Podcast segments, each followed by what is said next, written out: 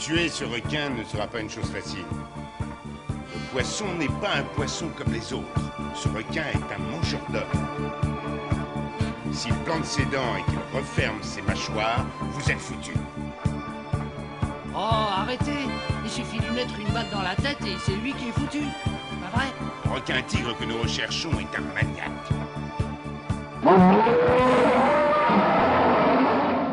Need a bigger podcast. Bienvenue à la plage, bienvenue sur Shark Parade, votre podcast tout entier dédié à la plus grande gloire des films de requins tueurs. Je suis le professeur Rico, et nous poursuivons nos excursions pélagiques dans le monde étrange de la Sharksploitation. Car oui, malgré cette période de fin d'année, nous allons rester fidèles à nos requins. Donc pas de téléfilm sirupeux avec une célibatante de 40 ans qui retrouve l'amour dans les bras d'un beau veuf, de petites communautés rurales qui chantent les valeurs familiales sous la neige, de chiens qui parlent qui sauvent Noël, ou de flics new-yorkais qui traquent des terroristes allemands dans un immeuble. Non, non, non, pas de film de Noël. Du requin, encore du requin, toujours du requin, c'est ça qui fait plaisir sous le sapin.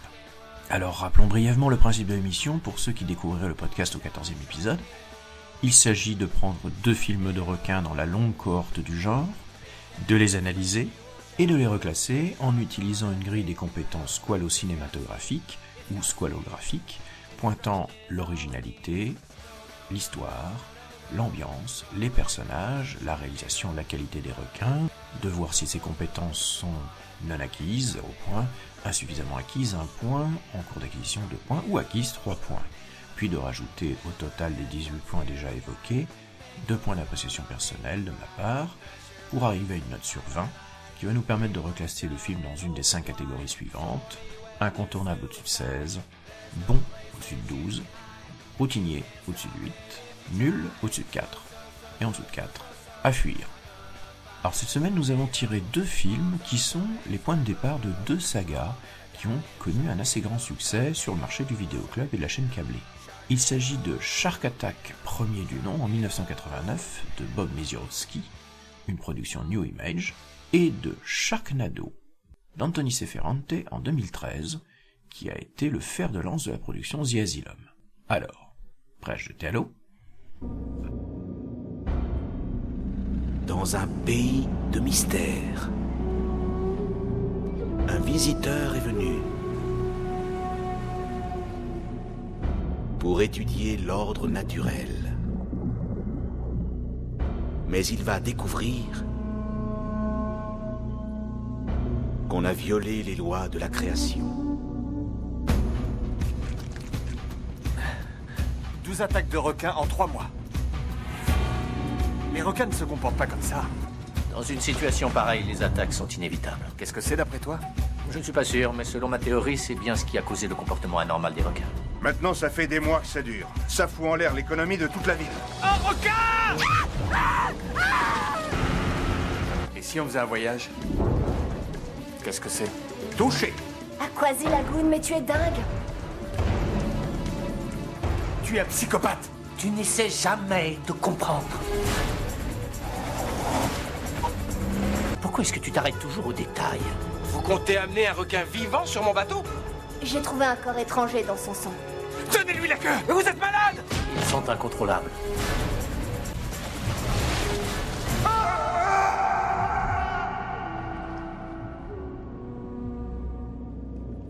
Dans un petit port sud-africain, un biologiste marin enquête sur les attaques à répétition de squales qui ensanglantent la région. Il est soudain agressé par deux gros bras qui l'assomment avant de le livrer aux requins. Toutefois, avant d'être assassiné, il a eu le temps d'envoyer un mail résumant l'affaire à Stephen McRae, un collègue s'occupant d'un centre de recherche océanographique en Floride. Hélas, seule la première partie du mail arrive. Ah bah ouais, c'était 1999. À cette époque-là, vous pouviez n'avoir que la première partie d'un mail. C'était avec les modems 56K, hein. tout ça, vous pouvez pas savoir, hein. vous êtes trop jeune, hein. c'est avant votre fibre, vos réseaux sociaux.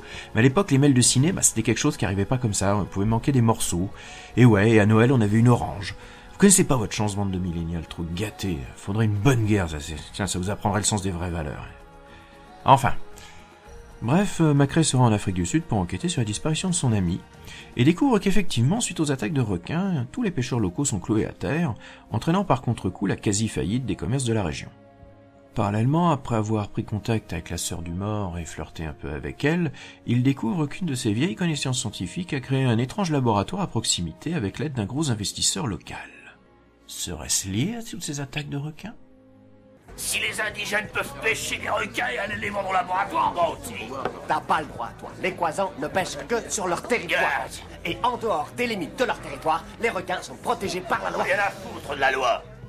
Ma famille devrait crever de faim à cause d'une loi de merde Depuis que les Américains sont arrivés, il y a plus de poissons. Rien que des requins. Avec des saloperies de requins. Alerte au requin, alias Shark Attack premier du nom, a fait les belles heures de M6 et de tout un tas de chaînes câblées à l'orée du nouveau millénaire. Ce qui nous ramène 20 ans en arrière, à l'époque où le film de requin n'avait pas encore retrouvé toute sa superbe et sa popularité. Et pour tout nul qu'il soit, ce film a été un petit peu l'un des grands déclencheurs du retour en grâce du squal énervé au début des années 2000, jusqu'à l'overdose qu'on connaît un petit peu jusqu'à présent. Et derrière tout ça, on retrouve nos bons vieux roublards de chez New Image, qui nous ont au départ tricoté non pas un film de monstre, mais plutôt un polar d'action où les requins seraient l'arme du crime. Oui, parce que ne nous le cachons pas, Shark Attack s'apparente davantage à un petit film d'enquête sur des magouilles criminelles d'un laboratoire plutôt qu'à un proto dans de la mer.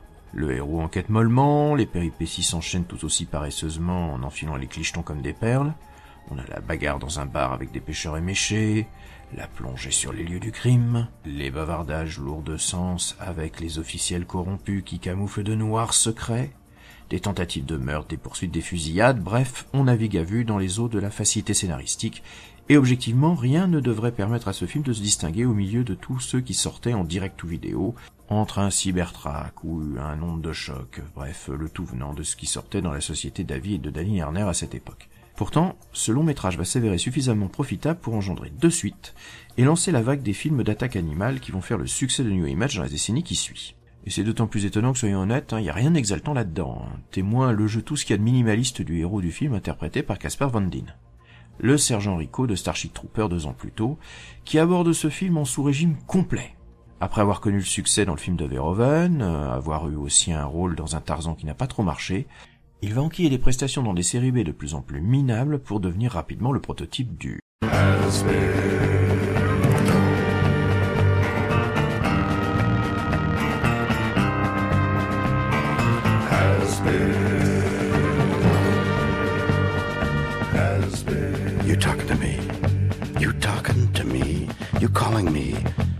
Been? À sa décharge, il a quand même touché 750 000 dollars pour ce film ce qui doit bien représenter le tiers du budget. Ce qui ne l'empêche pas d'en avoir rien à foutre, mais alors de façon palpable. Face à lui, cette bonne vieille baderne d'Ernie Hudson, échappée de Ghostbusters ou de la série Oz, en notable à cigare, qui est trop patelin pour être honnête et assure son rôle avec un bon professionnalisme. Ah, voilà le héros dont toute la ville parle. Alors, où allez-vous ce matin? Euh, à Quasi Lagoon. Hmm, je vois. Tu vas essayer d'avancer sur le problème des requins avec mes moyens. Ce qui veut dire Je compte bien étudier ces requins à ma manière. Hmm. C'est assez dangereux. Il aime le risque. Ils sont très agressifs ici. Je ferai attention. Bien entendu. Mais on peut pas uniquement jeter la pierre qu'aux comédiens, parce que faut voir aussi que rien ne vient aider ce film à sortir du lot, à commencer par la réalisation.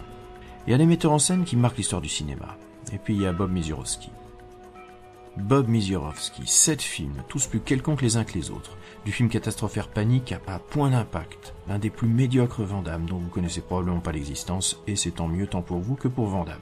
Il shoot ses scènes de la façon la plus impersonnelle qui soit en utilisant les sempiternels stockshot National Geographic pour ses attaques de requins. Les bons vieux extraits de documentaires en gros plan, mixés à une caméra tremblotante, ultra cutés pour faire genre Waouh, il se passe des choses Rajoutons aussi la musique 13 années 90 de Serge Colbert à base de ritournelles symphoniques au synthé avec une grosse louche de flûte ethnique parce qu'on est en Afrique et que ça fait mystérieux. Ouais bon, ça fait le job honnêtement quand vous l'entendez. Un professionniste d'ailleurs qui a fait de Colbert l'un des compositeurs attitrés de New Image jusqu'à ce qu'il se mette à son compte vers 2003 pour se spécialiser dans la musique de bande-annonce. Un bon business bien juteux semble-t-il puisqu'il est responsable de celle des Missions Impossibles, de John Wick ou de Transformers. Et ouais, ça mène à tout la série B. Le tout c'est d'en sortir. Hein, Casper? Or voilà, Shark Attack, 20 ans après, c'est un film de vidéoclub, tout ce qu'il y a de plus archétypal. Filmé à la paresseuse, enchaînant les péripéties prévisibles comme on coche les cases sur un formulaire de sécu. Sans rien oublier, mais sans passion. Avec en plus contre lui dans notre podcast le fait qu'il n'utilise pas vraiment ses requins. on n'est pas dans un film de requins, on est dans un polar d'action avec des requins. Et pourtant, ce film va casser la baraque, notamment à la télévision. Ça va être le déclic pour New Image qui va commencer à enchaîner les suites. Il y en a deux au compteur. Le 2, on l'a chroniqué dans l'épisode 11 du podcast et il copie très largement les dents de la mer. Et le 3, j'attends avec impatience de le tirer parce que celui-là, on va carrément braconner dans les terres du nanar le plus éhonté. Et puis pour New Image, c'est un des derniers films d'attaque animale avant l'avènement de l'image de synthèse, qui va inonder le marché du film de monstres. Alors paradoxalement, même si le film n'est pas très bon, eh bien c'est un film qui va avoir son importance dans l'histoire du genre, plus pour ce qu'il a permis que pour ce qu'il a réellement réalisé. C'est bien ce que je pensais. Encéphalite. Oh, c'est pas quoi? Inflammation du cerveau, Mani. Le cerveau et le cervelet sont complètement hypertrophiés. Est-ce que l'un de vous pourrait traduire? Son cerveau est cuit. L'animal est revenu à ses instincts primaires, chasser, se nourrir, il régresse. Euh, C'est ce qu'ils font tous, c'est normal. Non, non, non, ils se nourrissent quand ils ont faim. Or, ce requin croit toujours qu'il a faim. C'est pas étonnant qu'il ait passé la barrière électrique. La matière grise est si atteinte qu'il ne s'en est même pas aperçu. Alors, faisons le bilan squalographique de Shark Attack, premier du nom. Originalité, non acquis. Le coup du laboratoire qui modifie des requins pour les rendre agressifs, ça a été vu déjà mille fois. De Barracuda dans les années 70 jusqu'à Apocalypse dans l'océan rouge dans les années 80, sans compter évidemment Peur Bleue, sorti deux ans avant, et dont le concept de scientifique qui modifie les requins pour guérir le cancer est repris littéralement dans ce film. Histoire insuffisamment acquis, tout est prévisible, et à part un petit micro-twist final, qui vous réveillera peut-être, l'ensemble est d'une platitude exemplaire. Personnage insuffisamment acquis, les persos sont des coquilles vides, et Casper traîne son ennui au milieu d'autres acteurs qui surjouent parce qu'ils ont rien d'autre à faire. Ambiance insuffisamment acquis. Même les cascades ont l'air d'être faits à deux à l'heure. C'est mou, mais c'est mou. Réalisation insuffisamment acquis. C'est propre et impersonnel, y a rien qui dépasse. Mizurowski a un peu de métier mais pas beaucoup de talent. Ce qui explique aussi qu'il fera pas trop carrière. Qualité des requins, eh bien non acquis. Du stock shot en pagaille de vrais requins en gros plan flou qui bouge, un mannequin en caoutchouc bien visible pour les quelques raccords ou pour des scènes de dissection. Pas brillant tout ça. Ce qui nous fait un total final de 4, j'ajouterai un demi-point pour Annie Hudson parce que je l'aime bien. Au final, 4,5, Shark Attack est nul. Et en plus, euh, il est pas assez vieux pour gagner sa patine nostalgique, mais pas non plus assez récent pour renouveler le genre ou donner la folie visuelle qu'on peut avoir de nos jours. Bref, il tombe dans une espèce de ventre mou à la fin des années 90, au tout début des années 2000, où la production vidéo se cherchait et accouchait de pas mal de films bien trop sages pour rester dans l'histoire. Et pourtant, ce film a été le déclencheur de la vague de films de requins et de façon plus large de films de monstres de la New Image. C'est uniquement pour ça peut-être qu'il restera. À noter enfin que j'ai un grief personnel par rapport à ce film. C'est que pour mauvais qu'il soit, je l'ai en trois exemplaires dans ma DVD Tech. Pourquoi? Parce qu'il est ressorti dans plein de collections différentes, sous des visuels absolument mensongers, notamment un squal repompant allègrement tout le visuel de la mort au large, crédit inclus, pour qu'on se retrouve avec ce Shark Attack tout minable à l'intérieur quand on a mis le DVD dans l'appareil. Une honte. J'aurais pu t'enlever des points pour ce genre de pratique délictueuse. Mais bon, on va pas trop être méchant parce qu'après, on s'attaque à un film qui va être autrement plus problématique. Sharknado. David est en passe d'être le Un premier avis de tempête. à toucher les C'est pour ça qu'ils remontent tous vers le nord. J'en ai jamais vu autant, il faut voir les morceaux. Enfin, il pleut à peine. Il pleut des cordes ici. Et je parle pas de plomberie, mais de l'océan. Toi aussi, tu rentres chez toi. J'irai nulle part. La tempête approche et à vitesse grand V. Je peux pas rester assis à regarder ça sans rien foutre.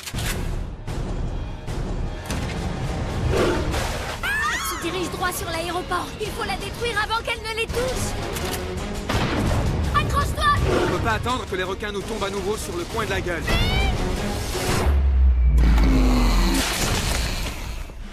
On va balancer des bombes au cœur des tornades. C'est beaucoup trop dangereux. Il y en a plein. Il va nous falloir un hélico plus puissant. Claudia, attention Il est temps de s'attaquer à un des films les plus problématiques de la Sharksploitation. Sharknado. Un film qui a remporté un succès surprise auprès du grand public, mais qui fait grincer les dents les amateurs de série B et de mauvais films sympathiques, tant il semble cristalliser tous les reproches qui peut être fait à un cinéma opportuniste et commercial ces derniers temps. Un cinéma bien conscient de sa propre médiocrité et bien décidé à en faire son principal argument de vente. Madame, je n'écrirai rien sur ce film, c'est une merde En fait, moi-même, ma relation avec ce film est plutôt bizarre. La première fois que je l'avais vu, je l'avais pas foncièrement détesté, mais il m'avait pas vraiment enthousiasmé. Contrairement par exemple à un méga piranha sorti deux ans avant qui m'avait vraiment fait rire et j'avais chroniqué sur Nanarland.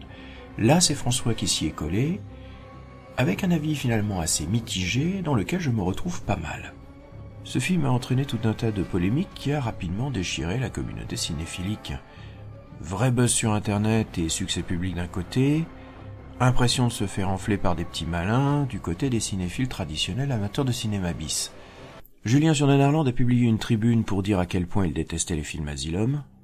Le Fossoyeur de film a publié une vidéo fort pertinente faisant le distinguo entre nanar et comédie nanar ou nanar volontaire. Il fait justement la distinction entre ces deux termes. Et pourtant, la saga marche bien, enregistre 80% d'avis favorables sur Rotten Tomatoes, et aligne les films les uns après les autres jusqu'au numéro 6 que nous avons critiqué justement dans le sixième épisode du podcast, et qui est censé être le dernier de la série, mais bon, ils sont déjà en train de parler d'un reboot potentiel.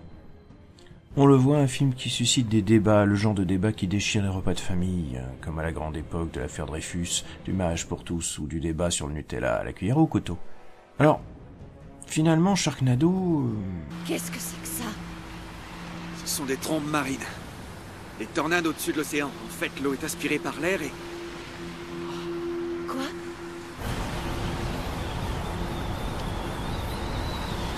Les requins avec Ah ouais, viens, on s'en va, faut pas rester là Alors tentons de reprendre les choses de façon un petit peu posée. On évacue tout de suite les cinq suites pour ne se concentrer que sur le premier film, sur ce qu'il représente, sur ce qu'il est. D'abord, Sharknado a une de ces histoires qui tient finalement sur un post-it. C'est l'archétype du film catastrophe. Un cataclysme s'abat sur la ville, un père divorcé tente de mettre sa famille recomposée à l'abri. C'est 2012, c'est San Andreas, euh, c'est même la guerre des mondes si on va par là. C'est les trois quarts du genre. Sauf que la catastrophe là, c'est une tornade de requins. Des milliers de prédateurs affamés, aspirés en pleine mer par l'ouragan du siècle, et qui s'abattent sur Los Angeles, dévorant au passage toutes les personnes sur qui ils tombent. Oui, parce que même transporté dans un ouragan, un requin ça a toujours faim, et quand ça arrive et que ça vous tombe dessus, ça pense d'abord à vous niapper. Alors c'est débile. C'est sciemment débile. Et Anthony Seferante et Thunder Levin, les réalisateurs et scénaristes du projet, l'ont souvent raconté en interview. Ce film au départ n'était qu'une production calibrée pour sci-fi et son succès surprise a étonné aussi bien ses auteurs que ses producteurs. The Asylum donc et la chaîne Sci-Fi. Faut bien avouer qu'à la base, on se préparait pas à autre chose qu'un mockbuster de plus, entre un méga shark ou un requin à 2, 3, 4, 5 têtes. Sauf que chez Sci-Fi, ils avaient un titre en réserve, Sharknado, et que ça correspondait à une idée de script rigolo que Ferrand avait eu à propos d'alligators aspirés par des tornades. Eh, on a échappé à un gars tornado. Enfin, pour l'instant. Des tempêtes qui ravagent les rues de Los Angeles, certains religieux avancent des théories et voient dans ces bouleversements climatiques les prémices d'une apocalypse imminente. Apocalypse, Il est vrai que le fesses. temps ces C'est dernières pas la a fin du monde. Le Seigneur n'est pas en colère contre nous. Et les extraterrestres ne vont pas nous envahir. C'est le gouvernement. questions sur les causes de ces catastrophes? En tout cas, pour Avec le les banques et les gros actionnaires. C'est eux qui tiennent tout. Ils savent ce qu'on achète, ce qu'on bouffe, quand on baise et ce qu'on chie? Grouillez-vous. Ils connaissent même le goût de mon fromage. Poivre et ail. Ils contrôlent tout, y compris la météo. qui dépasse tout ce que l'on avait vu jusqu'à présent. Et je dois reconnaître que pour les requins, franchement, j'avais rien vu venir. Ils ont filmé ce truc en 18 jours pour un million de dollars, sans prévenir au passage les acteurs du titre définitif du film dans lequel ils tournaient. Ferrand raconte d'ailleurs en interview qu'au moment du tournage, les acteurs et leurs agents sont venus se plaindre quand ils ont appris quel était le titre définitif du film, de peur de mettre ça sur leur CV. La grande chance du film, c'est que son affiche et son titre débiloïde ont été repris par pas mal de célébrités sur Twitter, ce qui fait que quand le film est sorti sur Sci-Fi, il a fait un bon score qui n'a fait qu'augmenter au fur et à mesure de ses rediffusions. L'hype était lancé et comme chez ces gens-là, on ne tourne pas des films, monsieur. On ne tourne pas. On compte. Eh ben, on pouvait pas laisser passer les suites. Cela étant cinq ans après, il faut bien reconnaître au film une certaine efficacité. Tout a été fait sérieusement, justement. Sans génie, avec calcul, mais sérieusement. À l'image par exemple de la musique de Ramin Koucha, qui signe la BO assez efficace du premier Sharknado avant d'être remplacé pour les suivants par l'inévitable couple Chris Redenauer-Chris Cano, ce qui fait qu'au final, depuis le début de cette chronique, j'ai un mal fou à en parler en fait de ce film. Il n'est pas honteux, il n'est pas passionnant, C'est certes un film hyper commercial, mais pas antipathique, contrairement peut-être à ses suites. D'autant que, quand on cherche un peu, Anthony Seferante, Thunder Levy, la plupart des gens impliqués ont l'air d'être des gars super sympas. Et qui sont assez conscients de ce qu'ils font, mais qui sont aussi conscients qu'on peut le faire assez honnêtement et assez bien. Donc voilà, je suis très embêté et je pense que lorsque je vais faire les qualités scolographiques du film, eh ben, je vais être très très ennuyé pour en parler. Papa, qu'est-ce que tu fais là Il y a une tornade qui approche, t'es pas en sécurité ici. Il n'est pas question que je parte avec toi, alors laisse-moi. Je suis pas venu jusqu'ici pour discuter, mais pour t'emmener. Qu'est-ce que c'est que tout ce vacarme Oh, le champion de surf. J'aurais dû m'en douter. Et qu'est-ce que tu fabriques ici Los Angeles est en train de sombrer. Je pars dans l'arrière-pays et j'emmène ma famille. Finlay, April est à moi. Je te demande pardon Euh, ma compagne n'est pas sous ta responsabilité, et à moins que l'on soit le 20 du mois, ce que je doute fortement, Claudia non plus. Colin, ne sois pas aussi dur. Il est juste inquiet pour nous. Hmm à chaque fois qu'il pleut dans cette ville, tout le monde jure que c'est la tempête du siècle. Et même si c'était le cas, Beverly Hills possède des services d'urgence qui sont exceptionnels. On est en sécurité ici. Les requins sont partout, ils ont envahi les rues de la ville. Bon, rentrons dans le bois dur essayons d'analyser les compétences scolographiques de Sharknado. Originalité. Acquis. Alors ça oui, faut l'avouer, ils ont un high concept génial et ils s'y tiennent à fond. Histoire par contre insuffisamment acquis. Alors c'est là qu'il y a une différence très nette entre avoir une bonne idée et savoir la traiter. Le scénario est ultra linéaire, reprend des choses qu'on a déjà vues dans 25 autres films catastrophes préalables. On va d'un point A à un point B en essayant de reconstituer une cellule familiale qui se délite. C'est ce qui fait que finalement on suit les péripéties d'un œil distrait.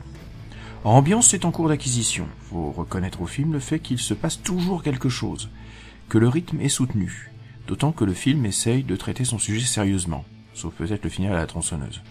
Mais c'est le paradoxe aussi, se passe tellement de choses un peu dans tous les sens, c'est que rien n'a vraiment d'importance. Les acteurs sont en cours d'acquisition. Bon, Il y a un beau casting de has-been, hein, Yann Zering, Tara Reid, qui jouent nettement parce qu'on leur a demandé de croire dans ce qu'ils étaient en train de faire. Alors je m'apesantis pas trop sur le casting parce que je vais me garder des munitions pour les prochains épisodes de la saga et je reviendrai plus en détail sur eux. Réalisation insuffisamment acquis. Alors Ferrand est pas manchot, mais les inserts en tout genre, euh, c'est souvent fait à la truelle. Et bon, quand tu fais un film en 18 jours, forcément c'est rushé, hein, et ça se sent. Et puis en plus, je rajouterai un problème sur le choix des filtres de couleurs pour figurer la tempête. Ça rend l'image d'un grisâtre immonde qui rend le film vraiment antipathique. Requins en cours d'acquisition. Bah, il y en a plein. Trop même. Dont pas mal qui sont très très mal finalisés. Avec des raccords parfois sur des vrais requins en aquarium mal intégrés. Comme souvent chez Asylum, on compense la qualité par une quantité vraiment trop exagérée. Alors au total, nous arrivons à 11. Je vais rajouter un petit demi-point pour quelques répliques et le final à la tronçonneuse. 11 et demi. On est dans le routinier. À la lisière du bon film. Mais justement, c'est ce côté mécanique dans son traitement qui fait qu'on ne peut pas véritablement s'enthousiasmer pour lui. Un produit pas honteux mais tristement commercial. Je peux comprendre pourquoi il enthousiasme autant le grand public, je peux comprendre aussi pourquoi il est autant détesté. Mais au final, bah j'ai pas grand chose à en dire. Sharknado, c'est pas ma cam, mais c'est pas si pire. Et puis, à l'aune des suites qui vont venir, franchement, on est encore dans un petit produit quasi artisanal. Je verserai davantage ma bile quand on atteindra le 3, le 4, le 5. Bon, après ce passage un peu mi-figue mi-raisin, nous allons essayer de tirer les films de la prochaine émission. Alors reprenons la boîte à requins et nous allons commencer par Jurassic Shark 2012 Brett Kelly. Oh non, les mêmes qu'on fait Red Shark. Non mais je peux reprendre un Sharknado finalement. Oh non. Bon, allez, deuxième film. Alors, Avalanche Shark, Les Dents de la Neige, 2013 de Scott Wheeler. Ah bah c'est de saison au moins. Alors, quelques recommandations vite fait. Le podcast Nanarland, on est maintenant à deux épisodes puisqu'on vient de faire un spécial Noël. Je vous renvoie aussi à la vidéo du faussaire de film que j'ai évoqué sur les nanars, qui permet un petit peu de revenir sur le cas Sharknado. J'aimerais aussi saluer le podcast d'un fidèle auditeur, Hakim Madadi, qui, avec Eurodance Voices, a conçu un podcast amateur à la plus grande gloire de l'Eurodance des années 90, un sujet sur lequel je n'ai absolument aucune connaissance, mais qu'il arrive à rendre passionnant. sans oublier bien entendu l'indispensable liste Shark Parade de Quentin, qui remet dans l'ordre tous les films que nous traitons. Sur ce, je vous souhaite de bonnes fêtes. On se retrouve en 2019 car les requins sont toujours fidèles au poste. En attendant, vous pouvez retourner vous baigner.